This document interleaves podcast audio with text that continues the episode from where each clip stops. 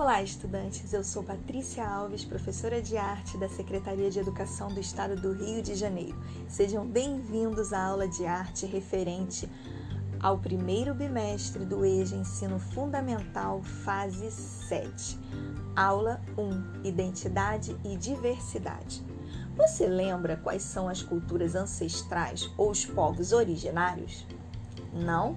Vamos aprender juntos? As culturas ancestrais são elas indígenas e africanas.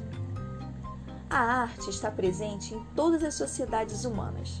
No Brasil, há uma mistura de várias culturas com identidades diferentes. Com a colonização, buscou-se impor a arte e a cultura de origem europeia. Porém, isso não impediu a manutenção de outras culturas ancestrais, como a indígena e a africana, que estão enraizadas em nossa formação cultural. Apesar dessa forte presença, muitos brasileiros desconhecem essas culturas, você sabia? Ou as veem somente como estereótipo. Mas o que é diversidade e identidade? Diversidade cultural é o conjunto de diferenças vivenciadas por grandes grupos de pessoas que estão em uma única cidade ou um mesmo país, mas que ainda mantém suas características, crenças e costumes sociais diferentes uns dos outros.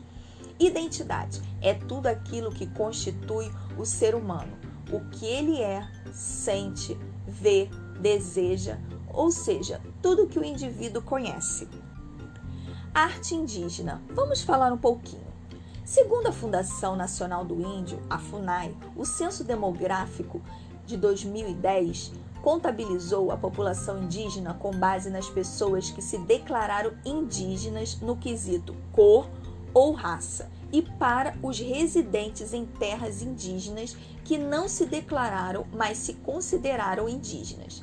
O censo de 2010 revelou que, das 896 mil pessoas que se declaravam ou se consideravam indígenas, 572 mil viviam na área rural e 517 mil moravam em terras indígenas oficialmente reconhecidas.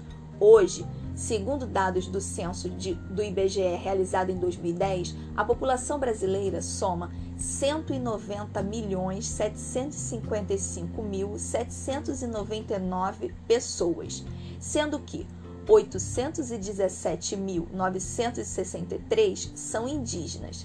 Essa redução numérica impressiona e assusta a destruição de culturas que criaram ao longo dos séculos objetos de tão grande beleza, como vamos aprender.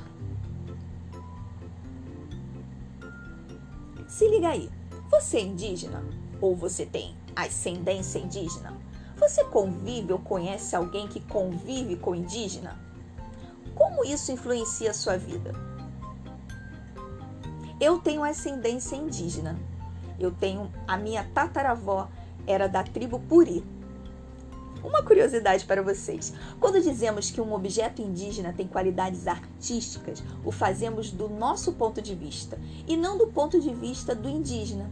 Para ele, o indígena, os objetos são belos porque são bem feitos e não por serem obras artísticas. Nas sociedades indígenas, a preocupação com a beleza também aparece nos acessórios, como colares, cocares, tangas, nas máscaras e nos objetos de rituais e nas pinturas corporais. Outro aspecto importante da arte indígena é que ela representa mais as tradições da comunidade que as preferências do artista. Assim, o estilo da pintura corporal, do traçado e da cerâmica varia muito de um grupo para o outro. Como se fosse a marca, entende? De cada comunidade. Há dois grupos que se destacam: a fase marajoara e a cultura santarém vamos abordar a fase marajoara. Na fase marajoara, destacam-se as cerâmicas, as estatuetas, os vasos domésticos simples e vasos cerimoniais e funerários, que são mais elaborados. Na cultura santarém existem as cariatídeis, que são figuras humanas que parecem sustentar a parte superior de um edifício São belas esculturas. A arte indígena mais recente. As atividades das comunidades indígenas atuais estão a cerâmica, a tecelagem e o traçado de cestos e balaios. Eles contam com uma ampla variedade de matéria-prima, como madeira, penas, fibras, palha, sementes, cipós e outros. A arte plumária, as máscaras e a pintura corporal, sendo que a arte plumária é exclusivamente para a busca da beleza. Que interessante! A pintura corporal é usada para transmitir ao corpo a alegria contida nas cores vivas e intensas, por isso a escolha dessas cores é muito importante. Para os indígenas, as máscaras são artefatos produzidos por homens comuns e a figura do ser sobrenatural que representam.